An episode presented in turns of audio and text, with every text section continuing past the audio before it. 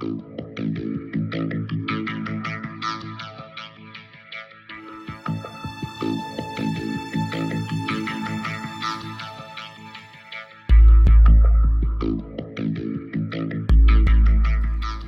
ich freue mich heute wieder einen Gast bei, zu Gast bei Lisa zu haben. Ich begrüße ganz herzlich Herrn Professor Bernd Röck. Ähm, Bernd Röck wird vielen ein Begriff sein, denke ich. Ähm, äh, Bernd Röck äh, war bis 2017, glaube ich, waren Sie Professor für Geschichte. 19. Bis 2019, Entschuldigung. 2017 war das Buch, wenn ich das sagen darf. Äh, da ist das erschienen, genau. Das habe ich gerade verwechselt. Bis 2019 sozusagen ähm, Professor für Geschichte der Universität in Zürich. Ja. Und ähm, ja, ähm, Sie sehen es vielleicht schon, wir befinden uns hier nicht in Düsseldorf am Rhein. Ähm, das ist eine ganz andere Szenerie hier. Ähm, wir sind sozusagen mit Blick äh, oder mit der Perspektive Düsseldorf jenseits der Alpen. Und ähm, das ist genauer gesagt der Koma See im Hintergrund, den wir hier sehen. Und der Ort, an dem wir beide hier sitzen, das ist die Villa Vigoni. Und ähm, damit hätte ich eigentlich schon gleich den ersten Anknüpfungspunkt zu Ihnen, denn Sie waren von 1996 bis 1999 für drei Jahre Generalsekretär der Villa Vigoni. So ist es. Und ich freue mich sehr, dass wir hier zu Gast sein dürfen. Ähm, aber vielleicht sollte man vielleicht, bevor wir in unser Thema einsteigen, unser Thema wird heute vor allem sein, ähm, die, ja, die Renaissance vielleicht des Staates, mit der Sie sich ja auch beschäftigt haben. Sie haben das Buch geschrieben über die Geschichte der Renaissance, der Morgen der Welt, ähm, erschienen auch in der ähm, Historischen Bibliothek der Gerda Henke Stiftung, sehr erfolgreich äh, erschienen. Und ähm, da wollen wir über ein Kapitel, möchte ich gerne mit Ihnen vor allem sprechen. Aber bevor wir dazu kommen, wie gesagt, vielleicht könnten Sie ganz kurz umreißen in wenigen Worten, was ist die Villa Vigoni eigentlich? Welchen Zweck erfüllt sie? Villa Vigoni ist ein Geschenk an die Bundesrepublik Deutschland, eine Erbschaft eines italienischen Adligen, Don Ignazio Vigoni. Besteht äh, aus mehreren Villen und äh, kleineren Gebäuden. Insgesamt 16 Rustici gibt es noch hier im Land und ein Haus unten am See und ist dafür bestimmt, Treffen durchzuführen, Begegnungen auf hohem kulturellen, politischen Niveau, mhm. Thema Ökonomie zum Beispiel auch. Äh, also hier ein Zentrum des Dialogs zwischen Deutschland und Italien zu etablieren, wird getragen von einem deutsch-italienischen Verein und ist Eigentum der Bundesrepublik Deutschland. Mhm. Übrigens ein historisches Gebäude, einer der schönsten Schätze, die wir mhm. haben, äh, ist eine Schrift Goethes mit Widmung, also persönlicher, handschriftlicher Widmung über das Abendmahl in Mailand. Mhm. Aber ein, ein ganz wunderbarer Ort, sehr geeignet für Gespräche und für Treffen. Wunderbar, genau. Und da haben Sie mir schon gleich äh, eine schöne, wunderbare Überleitung äh, geliefert, denn genau das möchten wir ja machen, ein gutes Gespräch ja. führen. Ähm, ich habe das Thema schon so ein bisschen angeschnitten und ähm, wir befinden uns ja vielleicht auch dann nicht zufällig jetzt in Italien, denn die Renaissance ging von hier aus ähm, im 15. und 16. Jahrhundert. Und ähm, ich habe mir, wie gesagt, Ihr Buch nochmal vorgenommen, weil mich vor allem interessierte nochmal die Frage, wo kommt eigentlich Staatlichkeit her? Ähm, so wie wir sie heute begreifen, wie wir sie heute aber auch erleben. Wir erleben ja sozusagen heute wieder einen Staat, der, der stark agiert, der ähm, verordnet, ähm, der ähm, sogar ähm, so weit geht, dass er das, was wir als Grundrechte bezeichnen, sozusagen einschränken kann. Und das eben alles sozusagen im Zeichen der Pandemie, die wir gerade erleben. Und ich habe mich gefragt, weil häufig, wenn man über die heutige ähm, Lage des Staates spricht, sein Agieren spricht, dann fällt oft der Begriff des Leviathan. Und bei Leviathan sind wir natürlich dann gleich bei Hobbes und damit sind wir im Grunde genau wieder in Ihrem Buch. Es gibt ein Kapitel in Ihrem Buch, ähm, das ist das 41. Kapitel, es nennt sich ähm, Im Zeitalter des Leviathan. Und da möchte ich gerne kurz zwei Sätze zitieren und damit kommen wir dann auch zu unserem Thema. Sie schreiben an einer Stelle, Hobbes bediente sich einer geometrischen Methode. Sie unterwarf Mensch, Gesellschaft und Staat mathematischem Regime. Könnten Sie das ganz bitte kurz erklären? Was heißt geometrische Methode mit Blick auf das Entwerfen eines Staatskonzeptes? Ja, Hobbes äh, ging von äh, Descartes aus äh, und hat versucht, ähm, Gesellschaft zu begreifen als ein mathematisches Problem, als ein geometrisches Problem. Es gibt äh, in Gesellschaften sich ansehende und einander abstoßende Kräfte. Man kann das im Prinzip was geschieht an Vielfalt und an äh, Entscheidungen und an Verblendung und an Vernunft in einer Gesellschaft, nach Hobbes Meinung letztlich reduzieren auf die Gesetze von äh, geometrischen Formen. Also man kann es versuchen zu berechnen. Dass das ein theoretisches Modell ist mhm. und dass man in der Praxis so nicht umsetzen konnte damals und auch heute nicht so umsetzen kann, das versteht sich. Aber äh, das Entscheidende ist, dass er damit im Staat ein durchweg abstraktes, vernünftiges Gebilde sieht, das eben auch dazu da ist, den Krieg aller gegen alle zu beenden. Mhm. Also so ist die Hypothese, äh, wenn man keine staatliche Ordnung hat, dann äh, Naturzustand. Ist der, da ist der Naturzustand, da ist der Mensch dem Menschen ein Wolf. Mhm. Und das kann allein äh, der sterbliche Gott Leviathan, so nennt er ihn. Mhm. Auf dem berühmten Titelblatt zu seinem Buch äh, sieht man einen gewaltigen, äh, wie ein König äh, zu sehenden, gottähnlichen Staat, der aus vielen kleinen Menschen zusammengesetzt mhm. ist. Und äh, dieser Staat soll das Chaos bezwingen. Er ist eigentlich ein Staat des Ausnahmezustands. Äh, so hat es der äh, etwas verdächtige Karl Schmidt mal ausgedrückt. Mhm. Ein Staat des Ausnahmezustands, weil Hobbes schreibt er in der Situation des Bürgerkriegs. Mhm. Und da verläuft alles andere als nach geometrischer Ordnung. Also äh, Sie sehen das weltweit. Also dieser Staat, den Hobbes da konzipiert, der ist nur in sehr wenigen Fällen nicht mal Wirklichkeit geworden und hat sich nur in sehr wenigen Fällen an eine, diese Wirklichkeit angenähert. Mhm. Äh, also das Chaos ist eigentlich mehr äh, die Regel geblieben als der ordnende Staat. Aber äh, das ist seine Sehnsucht. Das ist auch ein Staat, der strikt über die religiösen Angelegenheiten befindet. Man vergisst oft, wenn man dieses berühmte Buch in der Hand hat, dass zwei der drei großen Abschnitte sich mit religiösen Fragen beschäftigen. Mhm weil er gesehen hat, äh, welche Gefahr der Explosivstoff Religion für staatliches äh, Leben und auch für das Zusammenleben der Staaten birgt und will daher, dass es äh, keine widerstreitenden Meinungen gibt, die nicht unter der Kontrolle des Staates stehen. Also mhm. es geht sehr weit, es ist ein Staat, ein absoluter Staat eigentlich. Also Pops kann man sehr wohl als einen Vorausdenker eines absoluten Staates sehen, der, wie gesagt, diesen Staat auf sehr strikten mathematischen Gesetzen gegründet sehen will und glaubt, dass das die einzige Möglichkeit ist, diese äh, wirklich furchtbaren Zustände seiner Gegenwart, in Klammern in der Theorie, den Naturzustand zu überwinden. Mhm. Genau. Ähm, Geometrie, ähm, haben Sie gesagt, Kontrolle. Ähm, das hat ja alles etwas mit Berechenbarkeit zu ja. tun. Also man möchte sozusagen versuchen, gesellschaftliche Verhältnisse, gesellschaftliche Entwicklungen zu berechnen, vielleicht sogar zu errechnen oder ja. wie auch immer. Ähm, ähm, wie hat sich das in der Praxis umgesetzt damals? Ähm, gab es wirklich Versuche, das, was Hobbes so entwickelt hat, tatsächlich umzusetzen? Äh, vielleicht äh, äh, ist es schwierig, das im Einzelnen nachzuweisen, mhm. aber es gibt ja etwas, ein Fach, das dann im 18. Jahrhundert sehr wichtig wird, das wir mit einem ganz anderen Begriff kennen, nämlich Statistik. Mhm. Nicht? Das hat ja mit Staat eigentlich mhm. äh, nur am Rande zu tun. Aber die Statistik wird die Obsession der folgenden Zeit. Mhm. Nicht? Also man glaubt, man kann äh, Gesellschaften, was wir heute auch dauernd tun, in Zahlen fassen. Sie können Alterskohorten berechnen, Sie können Lebenserwartung berechnen, Sie können Einkommen berechnen, Bruttosozialprodukt und so weiter und so fort. Mhm. Das heißt, man kann staatliche Dinge äh, und bürgerliche Verhältnisse, im Anführungszeichen, kann man tatsächlich äh, in Zahlen ausdrücken. Mhm. Und äh, Sie wissen, dass wir heute an einem Punkt angelangt sind, wo man sogar Gesichtserkennung äh, mit, mit binären äh, Systemen äh, errechnen kann mhm. und im Computer dann verwenden kann, um eine Gesellschaft in einem Maße zu durchleuchten, wie es selbst Orwell nicht für möglich gehalten hätte. Richtig. Ja. Richtig. Genau, ähm, also Zahlen, genau, und darum geht es uns ja auch heute so ein bisschen.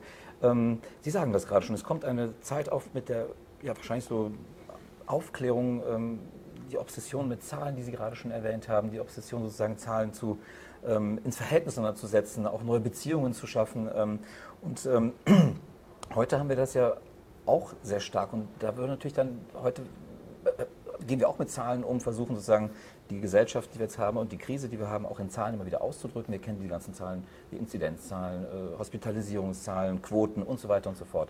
Also auch hier bewegen wir uns in, Welt, in einer Welt sozusagen, in der wir mathematische Regime haben, kann man das so nennen? Würde ich schon sagen. Äh, die Frage ist natürlich nur, erstens, wie, wie, wie, wie stimmen die Zahlen, wie mhm. richtig sind sie, wo, wie ist die Grundlage, wie sieht die ja. Grundlage aus? Das ist das eine. Das andere ist, wer versteht, äh, damit umzugehen, wer hat die Macht, damit umzugehen. Mhm. Das ist in jedem Staat wohl die große Frage. Also ich persönlich habe jetzt äh, in Deutschland oder in der Schweiz, wo ich lebe, keine besondere Angst vor dem Staat. Der kann ruhig meine Zahlen kennen. Mhm. Wenn ich in Weißrussland leben würde oder in äh, China oder in äh, Russland, wäre das anders. Was gibt Ihnen das Vertrauen sozusagen in Ihren Staat, in dem Sie leben, dass er mit den Zahlen äh, besser umgeht als andere Staaten? Naja, also äh, jetzt müsste ich als Historiker sprechen. Ja, also unsere Bundesrepublik, Schweiz, ein paar andere Demokratien bis hin zu amerikanischen auch, haben natürlich eine sehr, sehr lange Geschichte von Institutionen, von Rechtssystemen, Verfassungen, an die sich die Bürger gewöhnt haben und die Bürgerinnen und mit denen sie umzugehen verstehen, die sie nicht so ohne weiteres aufgeben. Äh, wobei ich das Wort Institutionen sehr unterstreichen würde. Das mhm. haben wir in Amerika wieder gemerkt, wie wichtig das ist, dass sie eine funktionierende Verfassungsgerichtsbarkeit zum Beispiel haben, höchste mhm. Gerichtsbarkeit. Und äh, das ist nicht so leicht aus den Angeln zu heben. Das ist die Hoffnung. Ich würde jetzt mal behaupten, dass weder Deutschland noch die Schweiz sich in einem vorrevolutionären Zustand befindet. Mhm.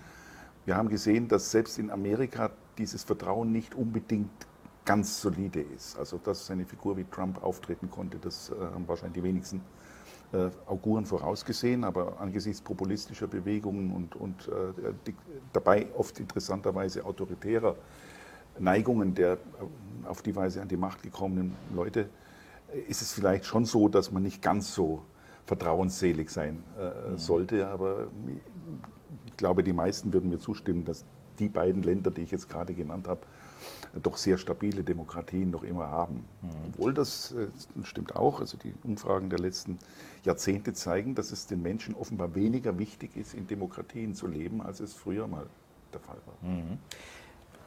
Ja, und das bringt mich ähm, zu der Frage, ähm, halten Sie es für denkbar, dass selbst in Demokratien, wie wir ähm, sie kennen und in denen wir auch leben, ähm, dass sozusagen der Staat, ähm, wenn er einmal sozusagen das Ornat des Leviathan sozusagen sich äh, äh, anzieht äh, und dann entsprechend agiert, dass er Gefallen finden kann, sozusagen an diesem Ornas, das er trägt, an der Macht, die er neu ausübt. Dass sozusagen da eine gewisse Versuchung vielleicht ist, und vielleicht gerade auch in einer Zeit, wenn wir jetzt die letzten 30, 40 Jahre überschlagen, in der sozusagen immer davon die Rede war, dass der Staat sozusagen eigentlich am Primat verliert, dass er sozusagen an Gestaltungskraft mhm. verliert, weil andere gesellschaftliche Kräfte stärker wirken, sagen wir beispielsweise Finanzwirtschaft oder sowas. Mhm.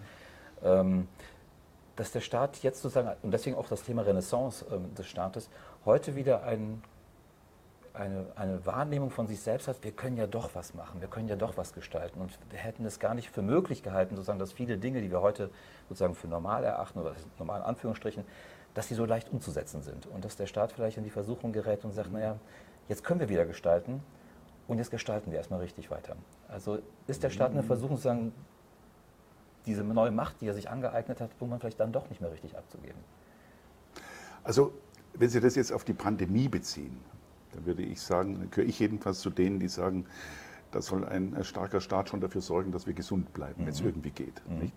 Fürsorgestaat ist das, oder? Ja, in dem Fall ja. Mhm. Also der soll schauen, dass wir impfen und der soll schauen, dass wir äh, in Quarantäne sind und so weiter und so mhm. fort. Äh, da bin ich jetzt äh, weniger, ähm, weniger ängstlich. Wenn Sie jetzt das Wort Staat durch Nationalstaat ersetzen, ja. dann sehe ich wirklich einen Trend wieder in diese Richtung, weil man merkt, dass man auf nationaler Ebene manches äh, rascher und leichter entscheiden kann, als wenn man erst durch die Europäische Union mit ihren äh, Institutionen gehen muss. Sie haben vielleicht auch, wie, wie andere gemerkt, dass äh, das zu einer äh, Verlagerung von Verantwortung mhm. und damit auch Schuld an irgendwelchen Pannen äh, geführt hat, dass man immer sagen kann, ja, es muss ja erstmal in der EU entschieden werden, mhm. Flüchtlinge müssen wir erstmal absprechen, die Quoten und so weiter, das können wir nicht alles allein entscheiden. Äh, und dass das dann vielleicht ein Faktor ist, der wieder auf das nationale, manchmal nationalistische, wenn nicht rassistische sogar drängenden Bewegungen geführt hat. Wenn man dieses Wort national davor hängt, kann ich mir vorstellen, dass, dass da eine Renaissance bevorsteht, weil man eben auch gesehen hat, dass die großen Institutionen äh, wie eben die Europäische Union äh, diese Probleme mit etwas äh, größeren Schwierigkeiten bewältigen können, die sich täglich stellen. Dazu kommt etwas weiteres. Ich denke auch, das ist jetzt allgemein gut, dass wir durch die weltweite Vernetzung, durch das Internet praktisch zeitnah, zeitgleich von Katastrophen, von Krisen erfahren, Früher kam das irgendwann mal in der Zeitung und man hat es dann schon als erledigt wahrgenommen. Heute mhm. sehen wir fast, fast in Echtzeit, wenn irgendwo äh, schreckliche Dinge passieren, vom, vom Flächenbrand, vom Waldbrand zur Sturmflut bis zu Attentaten und so weiter. Das heißt, man hat eine, äh, dadurch, durch die Kommunikationsverdichtung, ein sehr viel stärkeres Bewusstsein dafür, in einer äh, ja, in einer Welt zu leben, in der alle Menschen Brüder und Schwestern sind, in einem ganz neutralen Sinn. Das heißt, wir sind eigentlich mitten in einem Geschehen, das uns jederzeit betrifft. Die Pandemie kommt irgendwo aus China wahrscheinlich, aus Wuhan äh, und äh, ist in wenigen Monaten in, in, Deutschland oder in der Schweiz oder in Italien zuerst angekommen. Das heißt, äh, wir merken, dass wir in einer vernetzten Welt sind, wo auch Kräfte am Werk sind, die wir nicht beherrschen. Mhm. Wir beherrschen natürlich nicht die internationalen Finanzströme. Es ist selbst offenbar unmöglich oder sehr schwer für unsere Regierungen, für die EU erst recht, für die nationalen Regierungen auch, Steuerlöcher zu stopfen, zu verhindern, dass Großkonzerne ihre Steuern in Irland bezahlen und, und damit keine bezahlen und, und trotzdem riesige Gewinne machen, während der arme äh, äh, Arbeiter oder, oder Angestellte oder die Pflegerin äh, sie schön brav abgezogen bekommen oder zahlen müssen. Mhm. Heißt, solche Dinge merkt man. Äh, unbeherrschbare internationale Konzerne, unbeherrschbare Finanzmärkte und so weiter. Und das erfährt man in Echtzeit. Und äh, ich denke, dass das ein Grund dafür ist, dass sich äh, viele Menschen wieder in die nationalen äh, äh Ecken zurücksehnen, obwohl es chancenlos ist, meiner Meinung nach. Mhm. Was man sich vorstellen kann, ist, äh, dass, äh, dass es mal irgendwie ja, ein Kerneuropa gibt mit Staaten, die dann auch vielleicht sich parlamentarisch organisieren, nach Mehrheiten entscheiden und effektiv Politik machen können. Das ist aber auch relativ weit weg. Keine mhm. Ahnung, äh, wie da, äh, ob da Gespräche konkret stattfinden. Aber dass dann äh, in dieser Situation der Verunsicherung eben Bewegungen reifen, die sagen, wir müssen zurück ins Nationale oder auch ganz andere Visionen verkaufen, meistens einen Weg in die Vergangenheit oder Probleme, die es gibt, die für uns auch global wahrnehmbar sind, Klimawandel, einfach leugnen man hat ja auch versucht, die Pandemie kleinzureden. Da gibt es also von, mhm. von den bis hinein in die, in die äh, etablierten Parteien, bis hinein in die FDP, gab es ja äh, Versuche zu sagen, es ist alles nicht so schlimm und die Bürgerrechte dürfen wir nicht mehr beschneiden. Mhm. Das ist dann die andere Seite. Da versucht man jetzt nicht, den Bürgern zu helfen, sondern Stimmen zu gewinnen. Mhm. Mag es auch Tote kosten. Das ist das, was ich so verwerflich dran finde. Mhm. Nicht? Aber äh, diese Dinge erleben wir und das wäre jetzt dann die nächste Frage nach den Wurzeln des, des, dominierenden Populismus und Autoritarismus von Polen bis Amerika. Das wäre eine ganz andere Frage, ja. die aber auch in den Zusammenhang führt. Da kommen wir sicherlich nochmal zu, aber ähm, bleiben wir nochmal bei dem ähm, Nationalstaat sozusagen auch in, ähm, im, im, vielleicht ja, spiegelbildlich zu den Institutionen, den internationalen Institutionen, die wir haben. Da geht es ja auch um Legitimität sozusagen, also um, um die Legitimation von politischem Handeln. Ja. Ähm, hat sich der Nationalstaat auch gerade jetzt in so einer Krise sozusagen als die Instanz auch erwiesen, ähm, der Staat an sich, dass er einfach handlungsfähiger ist als beispielsweise supranationale, übernationale, transnationale ähm, Institutionen, die agieren. Sei es Europa, also die Europäische Union oder auch eine Organisation wie die WHO beispielsweise und so. Ähm, dass sozusagen man erlebt hat und erfahren hat, wenn jemand agieren kann und äh, Dinge umsetzen kann, dann ist es halt, ist es halt nach wie vor der Nationalstaat. ist, es, ist das auch Teil dieser Renaissance? Ich, ich, glaube, man, man, nimmt es sehr wahr. Also es gibt ja überall, kann man im Fernsehen dauernd sehen, äh, Vergleiche, wie, wie die Pandemie in bestimmten Staaten verläuft. Wir mhm. wissen alle, dass Israel jetzt wieder eine riesige Welle hat. Wir wissen, dass es in äh, England erstaunlich äh, gut gelaufen mhm. ist, trotz der Europameisterschaft. Mhm. Und wir wissen, dass die Deutschen ganz gut weggekommen sind, trotz gewisser Probleme am Anfang. Äh, dann würde ich sagen ja und nein, denn wenn man die Sache, wenn man eine Pandemie hat, die weltweit äh, sich auswirkt. Macht an Grenzen nicht halt sozusagen. Nein, das ist denen völlig wurscht, ob ja. wir das als Deutsche machen oder als Schweizer oder, oder in Kamerun. Also ist völlig egal. Mhm. Das heißt, äh, da bedarf es der Intervention äh, eben auch der Weltgesundheitsorganisation in erster Linie und viele andere Institutionen. Und äh, ich habe gelesen, dass die Weltbank äh, die Zahl der Flüchtlingsströme in den nächsten 10, 15 Jahren kommen werden oder 20, ich weiß die Zahl nicht mehr genau, äh, um die 100 Millionen betragen wird. Hm. Das sind ja auch Fragen, die uns irgendwie betreffen. Jetzt hm. nicht nur, wenn wir Gutmenschen sind oder nicht nur, weil es sich äh, aus humanitären Erwägungen gebietet, sondern es sind ganz konkrete Fragen, äh, was machen wir, um den Menschen zu helfen?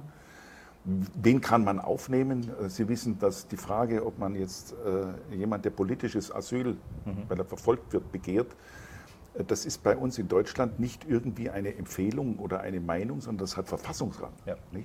Und das sind Fragen, ich denke, äh, die kann man national nicht lösen. Man äh, sieht es, äh, dass es auch nicht selbst unter stärksten Militäreinsatz nicht geht. In einem, einer Weltecke wie Afghanistan Demokratie aufzubauen und Institutionen aufzubauen in kurzer Zeit. Die Leute vergessen immer, wie lange das in Europa gedauert hat. Ja, das können Sie wahrscheinlich am besten das sagen kann, ja, anhand das, Ihres Buches. Das hat, ja. das hat ja, ja. hunderte, also, also, diese Entwicklungen haben einen sehr langen Atem mhm. und, und äh, gibt auch Gewohnheiten, die sich herausbilden, Verhaltensformen in Gesellschaften, die sich herausbilden. Ich habe das vorhin Beispiel Institutionen und äh, Demokratie gesagt, dass ich glaube, dass es relativ stabil ist bei mhm. uns, weil es eben schon lange gibt und wir daran gewohnt sind. Aber wenn Sie gewöhnt sind, dass Sie äh, nur dann einen Pass bekommen, wenn Sie 100 Dollar über den äh, mhm. Tresen schieben, dann werden Sie das tun, vielleicht, sonst haben Sie nämlich keinen Pass. In Deutschland äh, würden Sie wahrscheinlich bestraft, wenn Sie das machen. Mhm. Also äh, sehen Sie, das sind also Gewohnheiten und äh, wie auch immer glaube ich nicht, äh, dass man die ganz großen Probleme, die uns irgendwie betreffen, sei es durch Flüchtlinge, sei es Klimawandel und so weiter, auf nationaler Ebene lösen kann. Mhm. Genau, und ähm, sozusagen, um Szenarien zu entwickeln, wie man politisch handeln soll, das ist auch gerade in dem, was Sie gesagt haben, mal deutlich geworden, operieren wir immer mit Zahlen. Ja, Sie mhm. haben auch gesagt, 100 Millionen könnten beispielsweise ja. ähm, migrieren. Durch den Klimawandel heißt es, also, weil, ne? genau. bestimmte Gegenden einfach unbewohnbar werden. Ne? Genau, ja. Klimawandel, wie stellen wir das fest? Auch über Zahlen Klar. sozusagen. Also bilden sozusagen unsere Welt eigentlich sehr, sehr stark über Zahlen ab. Ähm, ist das etwas, ähm, was sozusagen ganz typisch für die moderne Entwicklung von Gesellschaften ist? Das sozusagen, da kommen wir nochmal zurück, was Sie am Anfang gesagt haben, die Obsession der Zahlen ab eines bestimmten ähm, 17., äh, 18. Jahrhundert haben Sie erwähnt. Ähm, ist das sozusagen ganz, geht das einher sozusagen mit unserer Gegenwart, mit unserer Verfasstheit? Oder ist, reicht das noch viel, viel weiter zurück, sozusagen, dass man versucht, Welt abzubilden, Realität abzubilden in Zahlen? In Zahlen, in Formeln, in Tabellen, in Grafiken, in Kuchenmodellen und so weiter und so fort. Das sind ja alles sozusagen mhm. ähm, ähm, äh, Symbole ähm, äh, der Welt der Mathematik, wenn man so möchte. Ja, ja. ja? Also äh, ich denke, dass der wirkliche Trend, den Sie gerade ansprechen, der hat seine Anfänge tatsächlich erst in der frühen Neuzeit. Mhm. Also dass man Natur, äh, Gesellschaft, Staat äh, über Zahlen zu fassen beginnt. Also das beginnt in der äh, Physik mit den, mit den kontinuierlichen Experimentreihen eines Galilei, mhm. also erst im 17. Jahrhundert wirklich im großen Stil, in der Philosophie eines Descartes, also etwa zur selben Zeit und in Statistiken, die dann das 18. Jahrhundert angehen. Ich denke, das sind Entwicklungen, die sich auch selbst generieren. Also man hat mal die Möglichkeit gefunden, mit Zahlen etwas, einen mhm. Zusammenhang zu erfassen.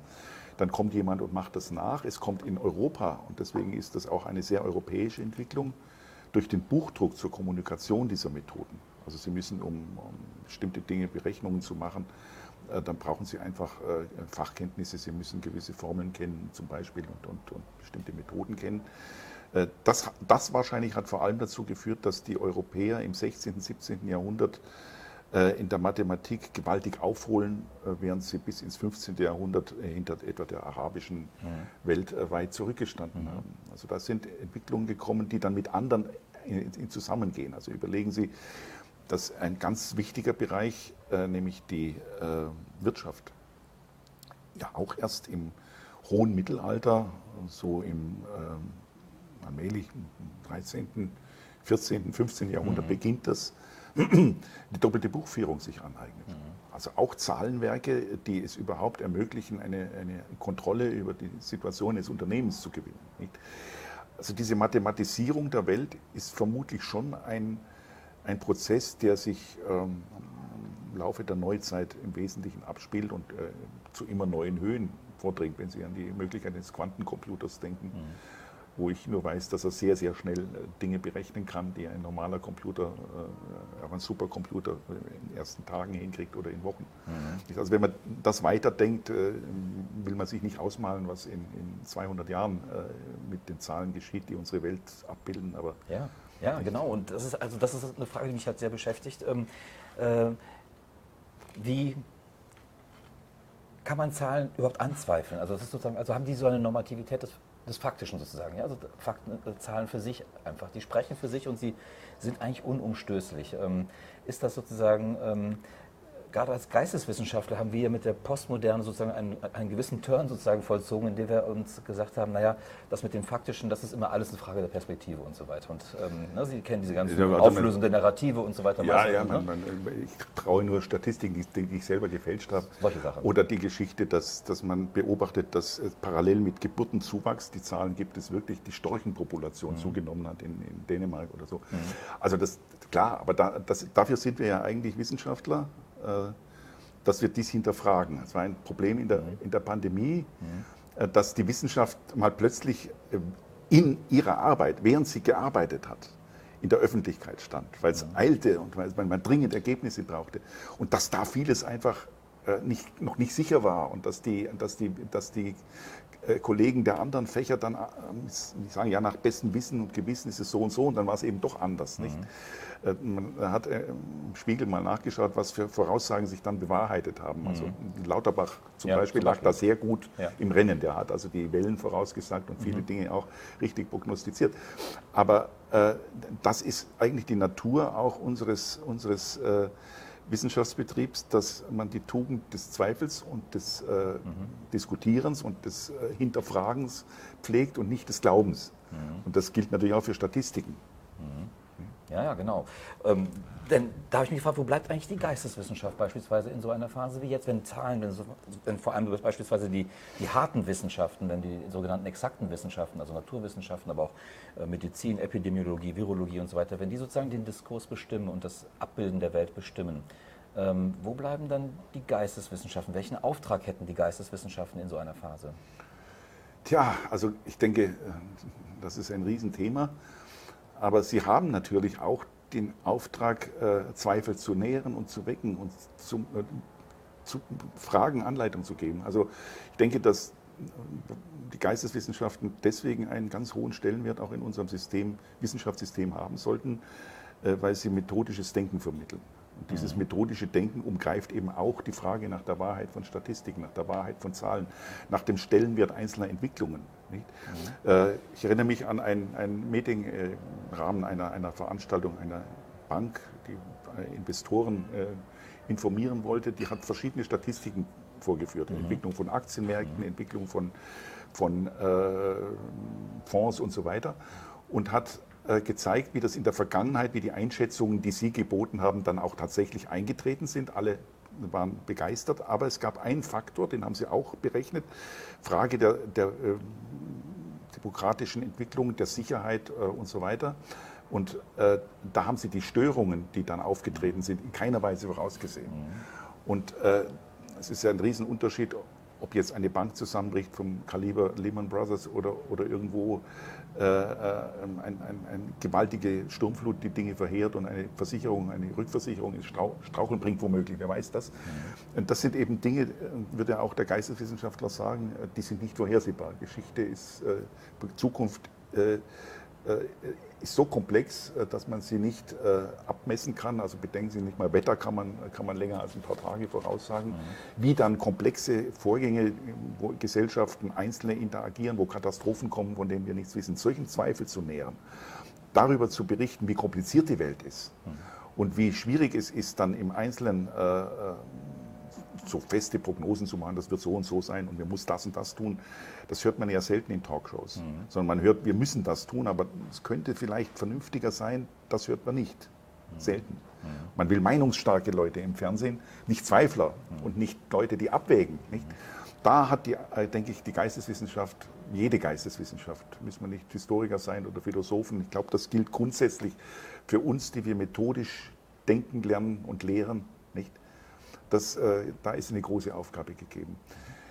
Dass die jetzt, äh, vielleicht die Menschen jetzt weniger sich interessieren äh, für die Geschichte der Renaissance, obwohl man aus der eine Menge lernen kann, ja. als für die nächsten Inzidenzzahlen oder die Maßnahmen der Bundesregierung, mögliche Lockdowns, die ja wohl nicht mehr kommen, das ist klar. Also das ist nachvollziehbar. Aber ich denke, dass unser Stellenwert auch in normalen Zeiten als Geisteswissenschaften wieder wachsen wird. Auch deshalb, weil man ja äh, irgendwo Antworten auf den Sinn des Ganzen braucht. Mhm. Also sie, wir, sie geben ja auch Hinweise äh, jenseits der Religion, die, die, hat ihre Antworten Es gibt auch äh, Antworten über äh, die Geisteswissenschaften, allein die, die, die, Freude, sich damit zu beschäftigen, etwas Neues zu erforschen. All das haben wir auch zu bieten. Ja, da würde ich gerne ähm, dran anschließen, denn Sie sagen sozusagen, ähm, dass es auch um Sinn geht. Ähm, sind die Geisteswissenschaften auch Institutionen oder wissenschaftliche ähm, Methoden auch und wissenschaftliche Ansätze, um Zahlen, die wir haben, die sozusagen eine ja, faktische Welt ähm, äh, uns sozusagen äh, vorlegen, diese zu deuten, also diese sozusagen auch in, einen, in Zusammenhänge miteinander zu bringen. Denn es macht ja wahrscheinlich wenig Sinn. Man kann ja Zahlenreihen ohne Ende haben und diese sammeln, aber irgendwie müssen sie nach irgendwelchen Methoden müssen sie ja sozusagen in ein Verhältnis miteinander gesetzt werden oder eine Aussagekraft entwickeln. Ja. Und kann man, also ist das sozusagen, dann könnten sich da Geisteswissenschaftler mehr einschalten und es eben nicht nur den exakten Wissenschaften überlassen, sozusagen da aufgrund von Arithmetiken oder sowas ähm, Zahlenreihen zu konstruieren, Grafiken zu entwerfen, äh, Kurven und so weiter und so fort, sondern dass man die im Grunde auch interpretiert und deuten muss. Das gibt es ja in großem Maße, natürlich. Mhm. Ich möchte jetzt mal nicht nur von der Computerlinguistik reden, mhm. sondern gehen Sie mal in die Politikwissenschaft. Nicht? Also da äh, wird ja sehr viel mit Statistiken gearbeitet, mit Zahlen gearbeitet. Und es wird die Frage gestellt, äh, beispielsweise, wie ist die Beziehung zwischen äh, ökonomischen Entwicklungen, ablesbar Bruttoinlandsprodukt, Bruttosozialprodukt, mhm. Exportzahlen und so weiter, und der Genese populistischer Bewegungen. Mhm. Zweitens, was haben die für Effekte? Also was muss man auch fragen, was ist überhaupt Populismus? Das ist ein ganz eigenes, ein ganz eigenes Thema. riesiges Thema. Richtig, ja. Ja. Äh, der damit einhergehende äh, autoritäre Trend in vielen Staaten. Mhm. Was hat das für Folgen? Also dann kann man, man kann da nachlesen Interpretationen von Statistiken, die uns zum Beispiel zeigen, dass langwährende populistische Regierungen, beispielsweise die Berlusconis in Italien, äh, negative Effekte haben auf die Ökonomie, obwohl sie das Gegenteil behaupten. Nicht? Das kann man äh, nachweisen, man kann das diskutieren, was es da für Faktoren gibt. Es ist dann meistens ja nicht so, dass man eine Gleichung aufmachen kann, Populismus ist gleich äh, mhm. negative Wirtschaftsentwicklung. Genauso wenig kann man eine Gleichung aufmachen, äh, was weiß ich, Merkel oder äh, Macron ist gleich äh, wirtschaftlicher Aufschwung oder, oder Staatsdefizit und, und so weiter und so mhm. weiter. Mhm. Jeder weiß, dass da sehr viele Faktoren eine Rolle spielen. Aber ich denke, diese äh, Vermittlungsleistung zwischen Statistik und Folgen in der Gesellschaft oder auch äh, Folgen für die Zukunft, die können die Geisteswissenschaften schon leisten. Vor allem auch, äh, darf man nicht vergessen, wir können nicht prognostizieren. Das habe ich gesagt. Also wir können mit vielen Fragezeichen sagen, so oder so könnte es kommen. Aber jeder Mensch, jedes Unternehmen, viele Staaten überlegen ja immer die Folgen dessen, was sie tun. Und deswegen handeln sie so und nicht anders. Mhm. Also sie äh, geben stillschweigend Prognosen ab oder erwägen, was in Zukunft kommen könnte. Berechnen Risiken möglicherweise. Ja, mhm. Risiken, Gefahren, mhm. Erfolge, die man dann anschließend hat. Wenn äh, man in der Pandemie jetzt äh, die Wirtschaft mit Milliardensummen gestützt hat oder wenn die Amerikaner ein riesiges Infrastrukturprogramm, 600 Millionen Milliarden äh, Dollar auflegen, äh, dann äh, blickt das ja in die Zukunft. Mhm. Es wird ja etwas erreichen. Nicht? Und, und äh, diese Prognosen ähm, einigermaßen sauber zu machen und auch zu sagen, das kann man so oder so abschätzen. Ökonomen sind da ganz groß Historiker weniger, weil unsere Welt ist komplizierter als die der Ökonomen, mhm. sehr viel komplizierter. Mhm. Äh, das ist etwas, was die Geisteswissenschaften leisten können. Und gut, wissen Sie, ich frage mich auch gerade jetzt mit Blick auf Afghanistan. Ich hatte viele Jahre lang auch Gespräche mit Islamwissenschaftlern über Entwicklungen in der islamischen Welt. Und mir wurde immer gesagt, was nach dem Irakkrieg passiert und was in Afghanistan passiert, das haben alle Fachleute vorausgesagt. Mhm. Die Fachleute offenbar ja, das sind Geisteswissenschaftler. Die Geheimdienste nicht.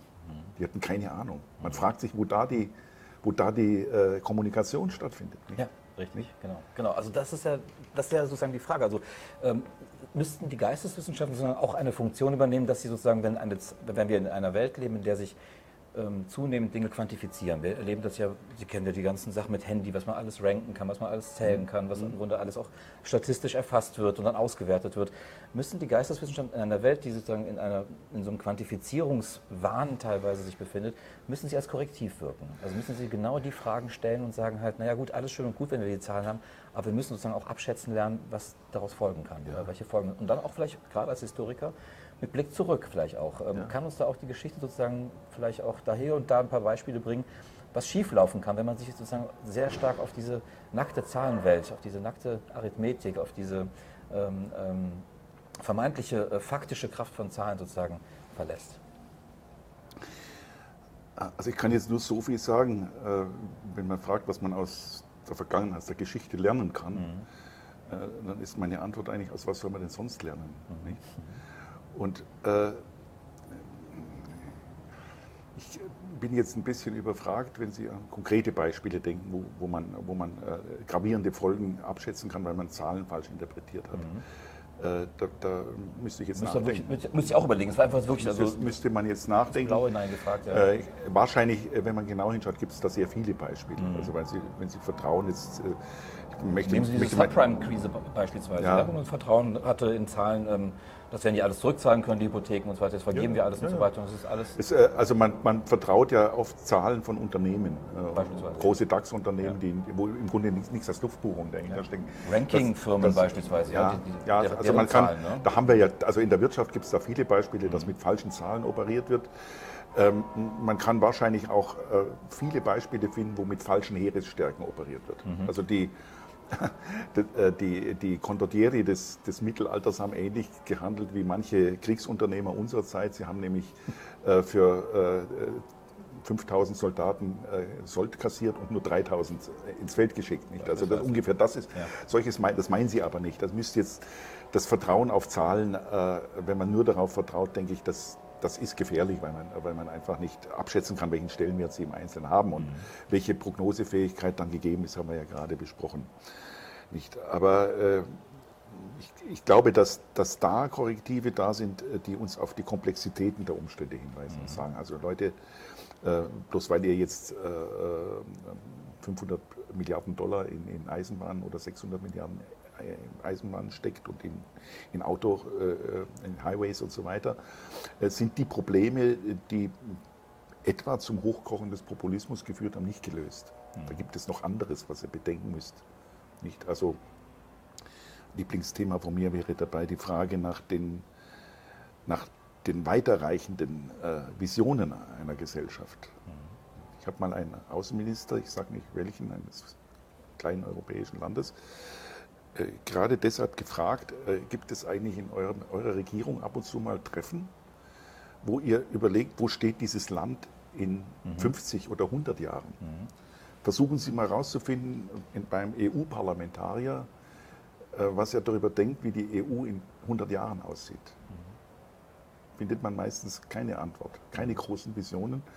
Ich weiß, dass Visionen etwas Schreckliches und Gefährliches sein können. Sie umzusetzen äh, hat fürchterliche Katastrophen verursacht. Also mit Karl Popper, wer den Himmel auf Erden errichten wird, äh, wird erstmal die Hölle erreichen. Aber äh, völlig unabhängig davon, dass die meisten Visionen ein Problem sind, wollen die Menschen sowas offenbar. Sie wollen eine Wegleitung haben, wo es hingeht. Und sicher braucht man auch eine langfristige Strategie, was man etwa mit der Europäischen Union macht. Da gibt es ja Visionen, gibt es ja gute Ideen. Nicht? Aber die Frage ist, wie, wie sind die kommuniziert? Wer, wer, wer, wer beschäftigt sich damit? Und wenn Sie mit Politikern reden, die sagen, ja gut, das ist schon schön, aber ähm, dicke Bretter bohren. Also das ist äh, mit Augenmaß und Leidenschaft, um mit Max Weber zu sprechen. Nicht? Also das ist der Job nicht? und nicht jetzt äh, zu träumen. Sie haben das ähm, gerade die Europäische Union ähm, ähm, angesprochen und das bringt mich nochmal auf ein anderes Feld, ähm, über das ich auch gerne mit Ihnen sprechen möchte, nämlich sozusagen die, wenn wir von dem Staat ausgehen, wie er sich entwickelt hat ähm, in der Renaissance oder im Anschluss an die Renaissance in Europa, ähm, das war ja ein Exportmodell. Das war ja ein Modell sozusagen für die gesamte Welt, ähm, das eben aber auch dann vor allem Europäer sozusagen in die andere Gesellschaften, andere Kulturen hineingetragen haben, oft sehr gewalttätig, ja, aufoktroyiert, ähm, durchgesetzt, erzwungen. Ähm, wenn man sozusagen sich das anschaut, was andere Regionen der Erde aus diesem Modell gemacht haben, ähm, wo sehen Sie da Europa heute und den Westen und wo befinden sich beispielsweise Asien mit China oder so? Ähm, wo befinden die sich da? Oder auch wenn man Südamerika, einen ganz anderen Kontinent, der komplett kolonialisiert wurde von Ja. Europäern, sich anschaut, von Afrika mal ganz zu schweigen. Ähm, äh, ist dieses, dieses Exportmodell sozusagen überlebt sich das allmählich sozusagen? Also überlebt, ne, wir haben darüber gesprochen, Nationalstaat feiert zwar eine gewisse Renaissance, aber wo feiert er die? Feiert er die hier in Europa, in seinem Kerngebiet sozusagen? Äh, feiert er sie auch woanders? Ähm, überlebt sich dieses Modell in globaler Perspektive? Ich glaube, man muss zunächst einmal sagen, es war weder zwangsläufig, dass dieser europäische Staat entstand. Da gab es viele mhm. Faktoren.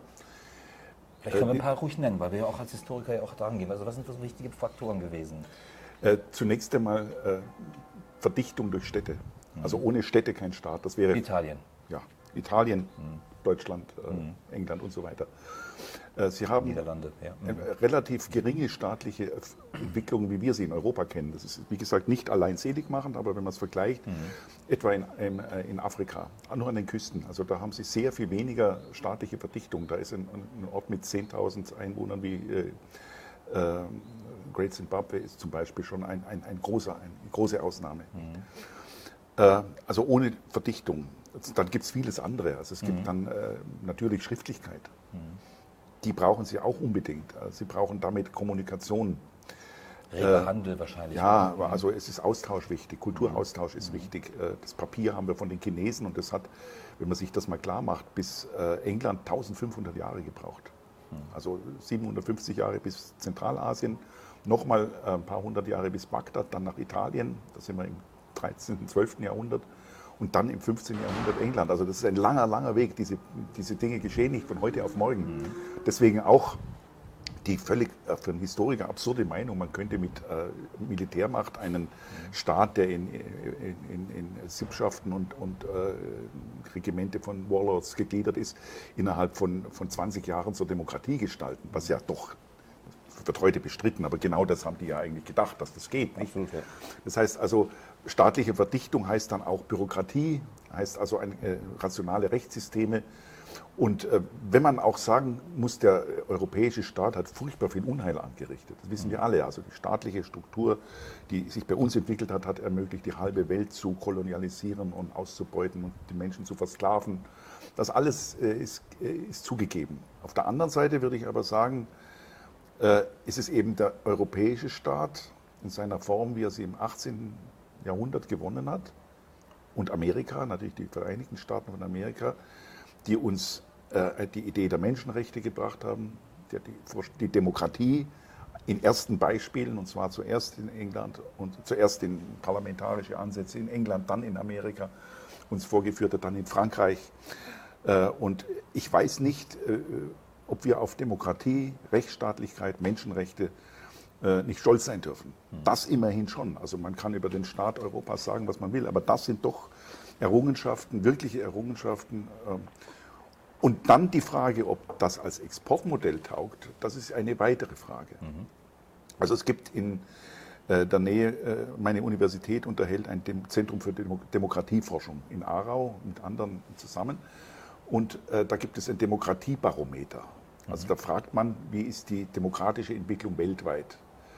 Und äh, das ist ganz interessant, dass man eigentlich schon einen, einen äh, zunehmenden Trend findet, trotz Rückschlägen. Mhm. Also dass, ein, dass vielleicht Russland mal etwas demokratischer war, als es jetzt ist. Äh, aber insgesamt scheint das Modell doch attraktiv zu sein. Was auch attraktiv ist, können Sie sehen, ist die West, westliche Kultur die bis hin zu den absurden Versuchen von jungen Koreanerinnen führt, sich die Augen äh, europäisch zuschneiden zu lassen. Das mhm. gibt es auch. Ich war vor einiger Zeit in der Stadt in Ulaanbaatar in, in, in der Mongolei. Äh, das ist wie Berlin, da, leben, da laufen die jungen Mädchen rum äh, mit, mit, mit ihren Handys und mit, äh, es gibt Nail-Studios und so weiter. Also diese, diese Dinge, Demokratie auf der einen Seite, zum anderen auch Rechtsstaatlichkeit, Sozialsysteme, die über das Internet äh, weltweit bekannt sind, machen das attraktiv. Und äh, ist eigentlich die, die, die, positive, die hoffnungsvolle Seite an der Angelegenheit, dass diese Dinge, die äh, vielleicht auf langfristig auch Konflikte vermeiden helfen, sich doch ähm, etwas mehr äh, an, an, Grund verschaffen. Das Demokratiezentrum sagt uns auch wieder mit Statistiken, Zahlen, mit ja, bestimmten ja. Werten. Also ja. man kann ja, man kann also Demokratien ja auch mit Zahlen äh, einstufen, ob mhm. sie sehr demokratisch oder ein mhm. bisschen demokratisch und so weiter, autoritär oder Diktatur. Also das kann man ja alles unterscheiden und kann es mit Zahlen machen. Dass das Bild eigentlich ganz äh, eher positiv ist und zu Hoffnungen berechtigt. Interessant ist im Übrigen auch, wenn man dieses Bild äh, vergleicht, wenn Sie das weltweit nehmen und äh, etwa Statistiken von Transparency International nehmen, mhm.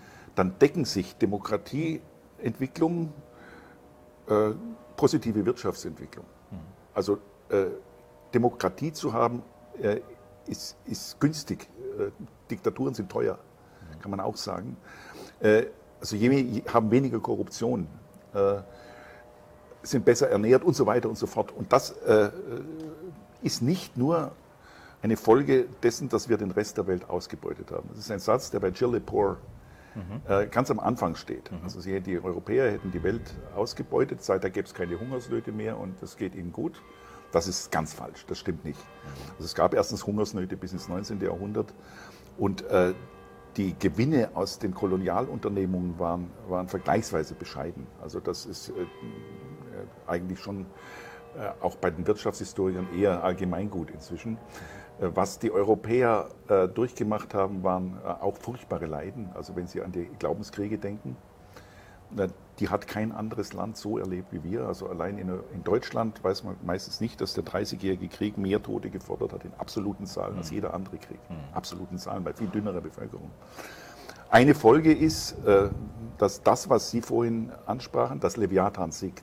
Genau.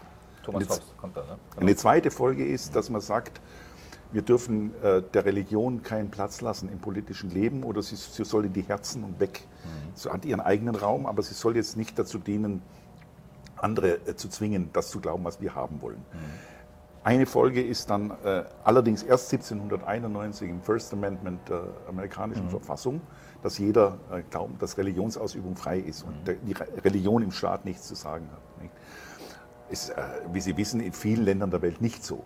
Also Sie haben, in Afghanistan haben wir es jetzt wahrscheinlich in dramatischem Ausmaß, im Iran haben die Mullahs das Sagen, auch. In, in anderen äh, arabischen Staaten ist die Scharia äh, von Bedeutung äh, mit ihren zum Teil sehr seltsamen äh, Gesetzesregelungen.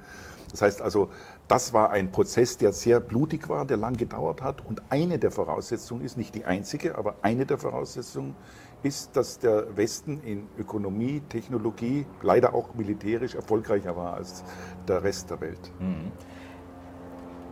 Dann gibt es aber eine Reihe von ähm, Stimmen inzwischen, die sagen sozusagen, ähm, dass ähm, äh, offenbar der Westen sozusagen auf so einem absteigenden Ast sei, westliche Gesellschaften, west westliche Staaten.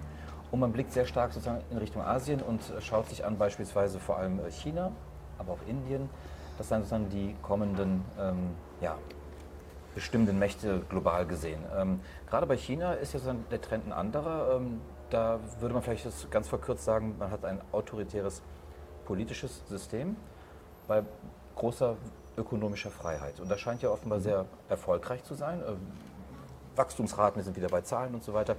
Ähm, enormer Aufschwung, äh, den China in den letzten äh, ja, 80 Jahren erfahren hat. Wie passt das mit Ihrer Prognose sozusagen zusammen oder mit Ihrer ähm, äh, ähm, Analyse, dass sozusagen der Westen nach wie vor das prosperierende Modell möglicherweise abgeben kann? Bei den ganzen Stimmen, die man gleichzeitig hört, der Westen würde im Abstieg begriffen sein und es würde sich alles, das ganze Machtzentrum würde sich verlagern in Richtung Osten, in Richtung Asien und China sei sozusagen das Modell der Zukunft. Ähm, und ähm, da wird ja auch, auch beispielsweise, wenn wir bei Pandemie bleiben, wird ja gesagt, China hätte das besonders gut umsetzen und besonders gut in den Griff bekommen können, weil die eben sozusagen sowieso schon an autoritäre Strukturen äh, gewohnt sind. Und wenn man sagt, jetzt geht in Quarantäne, dann geht man in Quarantäne, zieht eine Maske an, mhm. zieht man eine Maske an und das macht man ganz Zunächst einmal konnte es sich vermutlich vor allem deshalb so verbreiten, weil es in dem autoritären System totgeschwiegen wurde. Mhm. Muss man vielleicht auch sagen. Das äh, ist schwer zu sagen. Also ich, ich äh, finde, zunächst einmal ist ja das chinesische Experiment neu. Sowas gab es noch nicht. Mhm. Also wir können das schwer abschätzen. Auf der anderen Seite stellt sich mir eine zentrale Frage dabei. Äh, ist das, was wir prometheisches Wachstum nennen, mhm. also nicht Wachstum durch mehr Arbeit und mehr Kapital, sondern Wachstum durch Innovationen, mhm. durch wichtige Erfindungen, ist das denkbar in einer Gesellschaft, in der man sich nicht frei äußern und äh, bewegen kann? Mhm. Das ist die große Frage. Also äh, geht das, was wir bisher aus eigentlich nur aus demokratisch organisierten Gesellschaften kennen. Stichwort Nobelpreise, mhm. nicht? Zum Beispiel nur. Mhm. Äh, Patente, da sind die Chinesen am Aufholen. Und die sind sogar am ersten Platz inzwischen. Aber die Frage ist, was wird da patentiert? Wie wichtig ist das? Mhm. Also das sind Fragen, da muss man genau hinschauen. Ja? Mhm. Ich habe mal mit einem Biochemiker mich unterhalten, gesagt, wie wichtig sind eigentlich jetzt diese vielen biochemischen Patente, die die Chinesen haben, da sind sie weltweit führend, sagt er, ja gut, in Zahl schon, aber weltweit vielleicht Platz 20 oder 30 oder so. Also das muss man sehen. Lässt sich äh, eine Gesellschaft so umstrukturieren, dass sie, dass sie Innovationen äh, hervorbringt in einem autoritären Umfeld? Mhm. Oder wird das irgendwann mal äh, die Innovation ersticken, die politische Verfassung? Das ist eine Frage. Die zweite Frage ist, was passiert, wenn die Wachstumsraten wegbrechen? wenn das zurückgeht. Mhm. China wäre das erste Beispiel in der Weltgeschichte, wo ein Wirtschaftsimperium sich nicht militärisch absichert. Mhm. Also China ist, äh, ist, stark in Afrika engagiert. China äh, ist äh, im pazifischen Raum in vielen Bereichen stark engagiert, das weiß jeder. Äh, und sie bauen in der Tat eine ehrfurchtgebietende Streitmacht auf, entwickeln Technologien, Beispiel äh, Mars oder Mond sogar als, als Ziele. Und äh, da drohen möglicherweise Auseinandersetzungen, von denen wir jetzt noch keine, keine blasse Vorstellung haben. Denken Sie an ein klassisches, klassische Modell des Sozialimperialismus. Äh, es geht im Land äh, äh, wirtschaftlich nicht voran, dann annektiert man eben die Krim. Alle finden das gut vielleicht, fast, nicht fast alle, die, die Ukrainer nicht. Mhm. Und äh, China ist leider eben Taiwan ein mögliches Opfer. Mhm. Was passiert dann? Ja, aber bei China, bei China sagt man ja oft sozusagen, ähm, als Rheinländer sage ich China, Sie als äh, Süddeutsche eher China, ähm, ähm, dass sozusagen Sie insofern vom Westen gelernt haben, man ist sozusagen überall aktiv in der Welt, also Sie haben gerade Afrika erwähnt, aber man hat sozusagen nicht dieses Konzept übernommen, was beispielsweise die Amerikaner ähm, äh, gemacht haben, um, we built a little, uh, um, everywhere little Chinas. Ja. Genau das haben sie eben nicht gemacht. Also sie haben sozusagen nicht sozusagen den Anspruch gehabt, um, wir müssen hier auch sozusagen die Gesellschaft umformen nach chinesischem Modell, wie ja. Regime Change uh, USA beispielsweise ja. das Konzept hat. Um, das ist sozusagen der eine Punkt. Der andere Punkt ist, und das bekommt ja hier auch so ein, eine gewisse Attraktivität inzwischen, wenn man sich China anguckt, das hört man häufig, wenn es darum geht, große Projekte umzusetzen beispielsweise. Ja, also oder wenn es darum geht, Infrastrukturprojekte schnell umzusetzen, gut zu machen. So, beispielsweise das zum einen oder einen Flughafen zu bauen, eine Brücke zu bauen und so weiter. Ja. Dann sagt man, also es ist inzwischen so ein Bonbon äh, geworden. In Deutschland braucht man dafür zehn Jahre, in China machen sie es über Nacht sozusagen, weil die da einfach das ja. arbeiten. So. Ja, das machen die einfach, weil es sozusagen oktroyiert wird. Ihr müsst es jetzt ja. so tun. Ja? Und da wird auf viele andere Dinge eben keine Rücksicht genommen.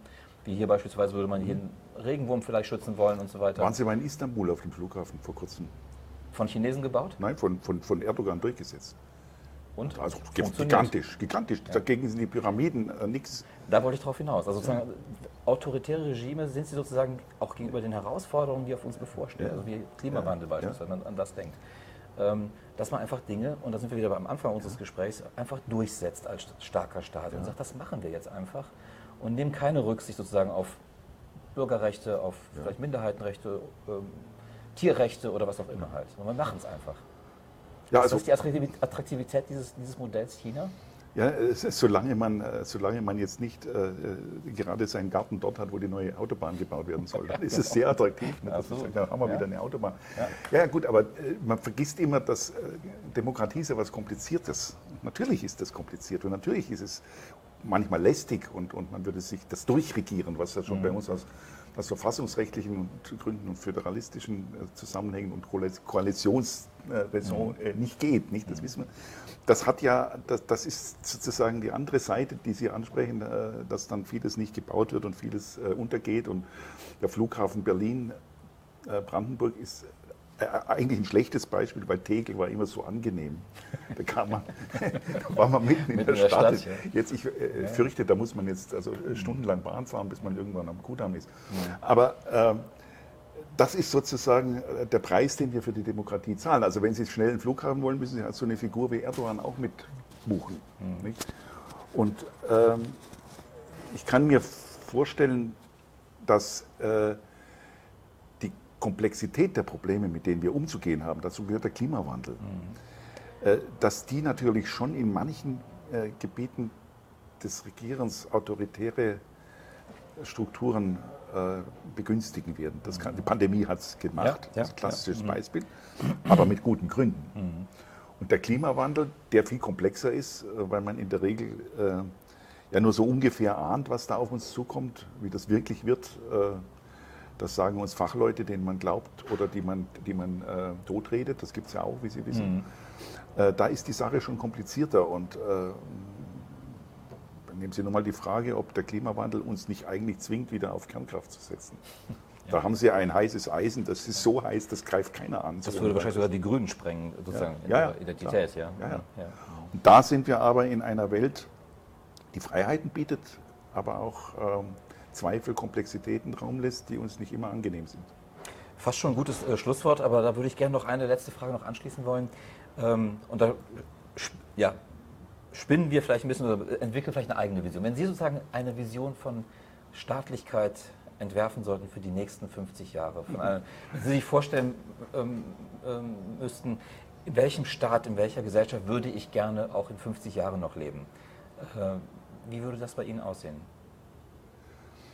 Tja, es wäre eine Gesellschaft, äh, eine internationale Gesellschaft mit möglichst offenen Grenzen, möglichst viel Austausch, äh, vielen Freiheiten für andere, die meine Freiheiten nicht beeinträchtigen, mhm.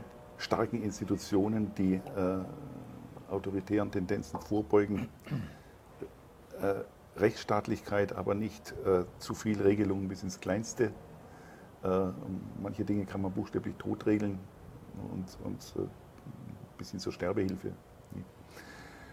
Äh, es wäre ein Staat, wo, wo jeder glauben kann, was er will, wo jeder, solange er niemand anderen damit schädigt, sagen kann, was er will. Mhm. Er wäre schon ein bisschen eine ideale äh, Bundesrepublik, irgend sowas. Und äh, vielleicht noch ein bisschen amerikanischer, ohne Waffen mhm. für die Bürger ja. Also äh, wahrscheinlich ist das aber nicht die wahrscheinliche Entwicklung. Also mhm. Burkhardt hat mal gesagt, Macht ist böse. Du Güte des Weiß, dass Macht immer mehr Macht will. Mhm. Geld will immer mehr Geld. Und äh, wie gut der Mensch eigentlich wirklich ist, das hat die Geschichte gezeigt, dass das ist nicht so sicher. Ja, und vielleicht ist das auch nochmal ein kleines Plädoyer dafür, dass man im Grunde ein geschichtliches Bewusstsein braucht, ähm, dass gerade unsere Fächer aus den Geisteswissenschaften, gerade auch ja. die Geschichtswissenschaft eben vielleicht dann doch sehr, sehr wichtig sind und ähm, vielleicht auch gerade in, in, in, in, schulischen Curricula eben nicht sozusagen ja. so untergehen dürften, wie sie es inzwischen, wie sie fast abgewertet werden, um genau ja. sozusagen solche ähm, Zusammenhänge auch denken zu können und sich auch vorstellen zu können, was passieren kann, wenn es eben mal schief läuft oder in die andere Richtung läuft. Ja, es gibt, die Geschichte ist voll schrecklicher Beispiele, die man kennen muss, mhm. die man sich vor Augen führen muss. Und sie lehrt auch. Also es gibt bestimmte Dinge, die sich wirklich wiederholen. Also nehmen Sie an, beispielsweise ist das Seltsame für mich, dass es die friedlichsten Religionen äh, immer konfliktverschärfend wirken, wie auch immer. Mhm. Also auch weniger friedliche, aber mhm. Religion wirkt immer konfliktverschärfend, weil sie das Absolute will. Mhm. Das sieht man von den, von den Glaubenskriegen äh, in, in, im 17, 16, 17. Jahrhundert, sagen wir mal schon bei den Kreuzzügen bis hin äh, zu den Auseinandersetzungen im, im, Nahen Osten. Also das sind alles, äh, das ist so eine Lehre, die man machen kann. Sie mhm. können, äh, Sie können etwas lernen über charismatische Formen der Herrschaft. Wie werden eigentlich im Grunde Clowns, die ein bisschen Charisma haben, mhm. amerikanische Präsidenten nicht? und Egomanen und, und, und, und Narzissten. Nicht? Das, das sind Dinge, da hat man genug Beispiele in der Geschichte. Mhm. Funktion von Visionen und Träumen, äh, über die ich mir gerade Gedanken mache in, mhm. in einer größeren Arbeit. Also das sind Dinge, da, da, glaube ich, haben die Geisteswissenschaften schon viel den Menschen zu sagen. Und weil Sie mich vorhin nach meiner, meiner Vision gefragt haben, mhm. da bin ich deswegen sehr vorsichtig, weil ich weiß, dass die ganz große Vision, dass man sagt, also mit einer Gesellschaft freier und gleicher und brüderlicher Menschen, die gab es ja. Ja. Französischen Revolution und schon ja. russischen Revolution auch. Das Narrenspiel der Hoffnung am Anfang jeder Revolution. Jetzt wird alles besser. So sagt Burkhardt wieder, dass diese Hoffnungen äh, und diese Visionen umzusetzen wiederum fürchterliche, äh, rigide Maßnahmen erfordern würde. Äh, und äh, ohne dass äh, sicher wäre, ob am Ende nicht alles andere als eine schöne Demokratie rauskommt, sondern weil Chaos herrscht, eine Art Militärdiktatur oder zumindest ein sehr autoritäres Regime, mhm. beispielsweise Russland. Mhm. Genau, also vielleicht Abschied von absoluten Positionen und sozusagen das äh, Tolerieren und auch ähm, sich auseinandersetzen mit anderen ja. Sichtweisen. Ich denke, das ist vielleicht etwas, was man aus den Geisteswissenschaften lernen kann. Ja, und Sie können noch was lernen, äh, dass wir vielleicht die erste Generation sind. Also Sie sind jünger, äh, ich, ich bin es bestimmt die sagt, hoffentlich haben es unsere Kinder mal so gut wie wir selbst, so halbwegs so gut wie wir mhm. selbst. Früher hat man immer gesagt, ich möchte, dass meine Kinder es mal besser haben. Ich glaube, wir sind die erste Generation, jetzt eine allzu rosige Zukunft äh, zu zeichnen. Wir müssen defensiv agieren. Das ist das, was die Vision vielleicht am Ende bestimmt. Wir müssen sagen, wie können wir Klimawandel eindämmen? Wie können wir die Folgen der Digitalisierung auffangen? die ja viele einfache Jobs betrifft, also Kassierer an der Supermarktkasse und so weiter. Mhm. Wo gehen die Menschen hin? Was können die arbeiten äh, künftig? Bedingungsloses Grundeinkommen oder so. Es gibt ja Diskussionen darüber. Wie gehen wir damit um, dass in, der, in Afrika, in China ein gigantisches Reserveheer an Arbeitsplätzen da ist. Wie äh, wirken sich die ganzen Umstrukturierungen der Weltwirtschaft, Stichwort China und Pazifischer Raum aus und so weiter. Das sind alles große Fragen, die, die eigentlich, wenn man genau nachdenkt, Angst machen und äh, die uns hoffen lassen, dass die Kinder das halbwegs mal hinkriegen. Einzig Gute ist, dass man so in 100 Jahren das nicht mehr ganz so genau mitkriegt. in der Tat. Ja, ich sehe schon, wir könnten wahrscheinlich noch drei Stunden weiter diskutieren. Wir hätten noch so viele Themen, die man jetzt ansprechen kann. Vielleicht ist es auch wirklich dieser Ort hier, der einen immer so sozusagen die Gedanken so ein bisschen äh, beflügelt. Und ähm, machen wir trotzdem hier einen Stopp und vielleicht finden wir nochmal eine andere Gelegenheit, nochmal unser Gespräch fortzusetzen. Ich danke Ihnen sehr für dieses Gespräch, ähm, dass Sie hier waren und dass Sie gekommen sind, um mit mir hier über diese vielen Themen zu sprechen. Und ähm, ja, wünsche bei allem Pessimismus, den wir vielleicht bei allem vorsichtigen Pessimismus haben, dass wir trotzdem äh, weiter eine gute Zeit erleben. Danke Alles Gute für Sie. Danke. Ihnen auch.